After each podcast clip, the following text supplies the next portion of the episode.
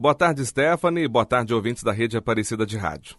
Ao lançar na quinta-feira, dia 27, o relatório Direitos Humanos nas Américas, retrospectiva 2019, a Anistia Internacional aponta uma crescente violação do direito da pessoa em nosso país.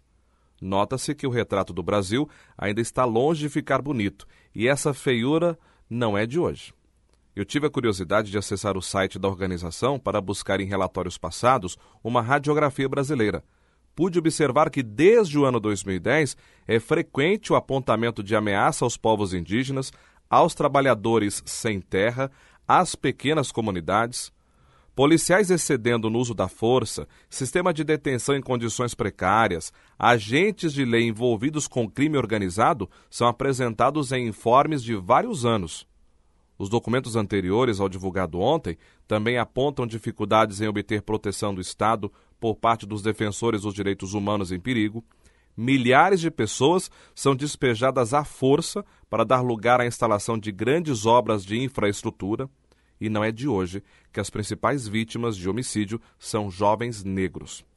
Também constam repressão a protestos com uso excessivo das forças de segurança, detenções arbitrárias, e a violência contra mulheres e crianças. Em 2019, segundo o relatório apresentado pela Anistia Internacional, a crise ambiental na Amazônia, a violência policial no Rio de Janeiro e a falta de proteção aos povos indígenas sinalizam um retrocesso na garantia aos direitos humanos. Pena que o estabelecimento do diálogo é desconsiderado em muitas esferas políticas e organizacionais. É triste ver um país tão lindo, com enorme potencial de recursos naturais, ser conduzido dessa forma.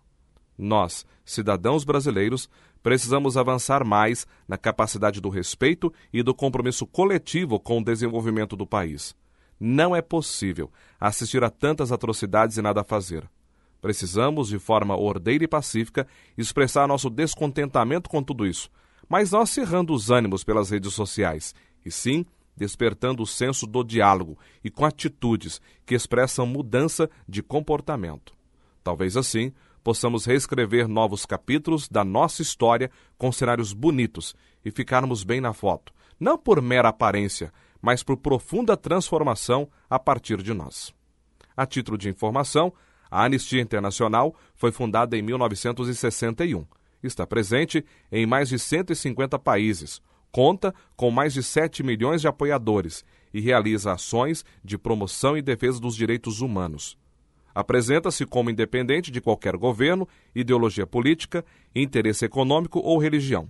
Suas atividades são financiadas principalmente por membros e apoiadores. Para a Anistia Internacional, quando o direito de uma pessoa é violado, o de todas as outras está em risco.